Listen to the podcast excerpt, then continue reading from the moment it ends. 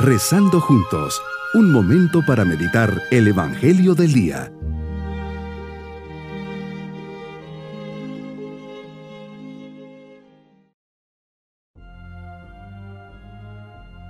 Hoy sábado de la primera semana del tiempo de Cuaresma, nos unimos a todos los que están sufriendo, ya sea por alguna enfermedad o por un momento difícil que están pasando. Señor, ayúdame a vivir este momento de oración como un momento de conversión, de cambio, como una oportunidad que me concedes para volver a ti con renovado entusiasmo, para centrar mi mirada en ti y contemplar tu supremo testimonio de amor. Espíritu Santo, ayúdame a corresponder fielmente a tus santas inspiraciones. Meditemos en el Evangelio de San Mateo capítulo 5 versículos 43 al 48. Tus palabras hoy Señor son claras. Me entenderás que no es fácil asimilarlas así como me las dices. Apenas convivimos con los amigos, hermanos y socios. Dame un corazón semejante al tuyo para entender, aceptar y vivir tus palabras, que no se queden solo en conceptos. Sí los conozco, los medio acepto, pero a la hora de la hora no los vivo. Han oído ustedes que se dijo, ama a tu prójimo y odia a tu enemigo. Yo en cambio les digo, amen a sus enemigos, hagan el bien a los que los odian y rueguen por los que los persiguen y calumnian, para que sean hijos de su Padre Celestial, que hace salir su sol sobre los buenos y los malos, y manda su lluvia sobre justos e injustos. En el Antiguo Testamento un día se nos reveló la segunda parte de este precepto de la antigua ley, odiarás a tu enemigo. Traducción simple, pues la interpretación del original arameo dice, no tienes por qué amar a tu enemigo. Jesús vienes a darle plenitud a la ley y vas más allá. Pides a tus seguidores que amen a sus enemigos, quienes siguen siendo, a pesar de todo, su prójimo. Desde San Esteban, pasando por los primeros mártires y hasta el último mártir de hoy, hay una característica común.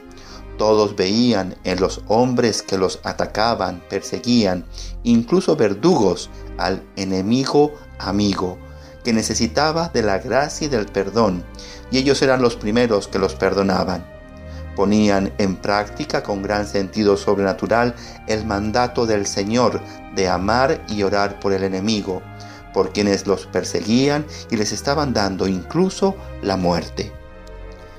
El Espíritu Santo, quien estuvo presente contigo Jesús en la cruz, también ha acompañado a todos estos mártires muertos violentamente a causa de su fe.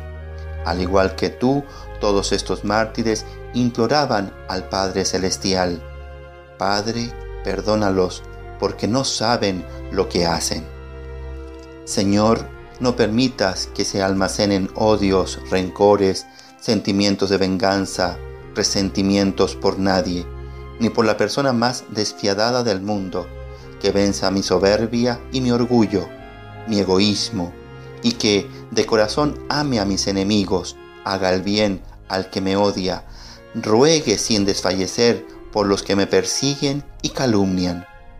Tu respuesta es clara, haces salir el sol sobre buenos y malos, y mandas tu lluvia sobre justos e injustos. Que este esfuerzo apoyado por tu gracia me lleve a ser perfecto como tú, Padre Celestial, eres perfecto. Me llamas a ser imagen y semejanza tuya. Mi propósito en este día es amar a todos por igual. Amaré especialmente a mis enemigos. Haré el bien a quien me odia y rezaré por quien me persigue. Romperé definitivamente el círculo de odio. Mis queridos niños, Jesús hoy toca a la puerta de nuestro corazón para enseñarnos el verdadero amor. Siempre en la escuela hay algún compañerito o compañerita que me hace sufrir me agrede o me insulta. Como dice Jesús, rezaré mucho por esa persona y siempre haré el bien a todos. Y nos vamos con la bendición del Señor. Y la bendición de Dios Todopoderoso, Padre, Hijo y Espíritu Santo descienda sobre nosotros y traiga a nuestros corazones el verdadero amor. Bonito día.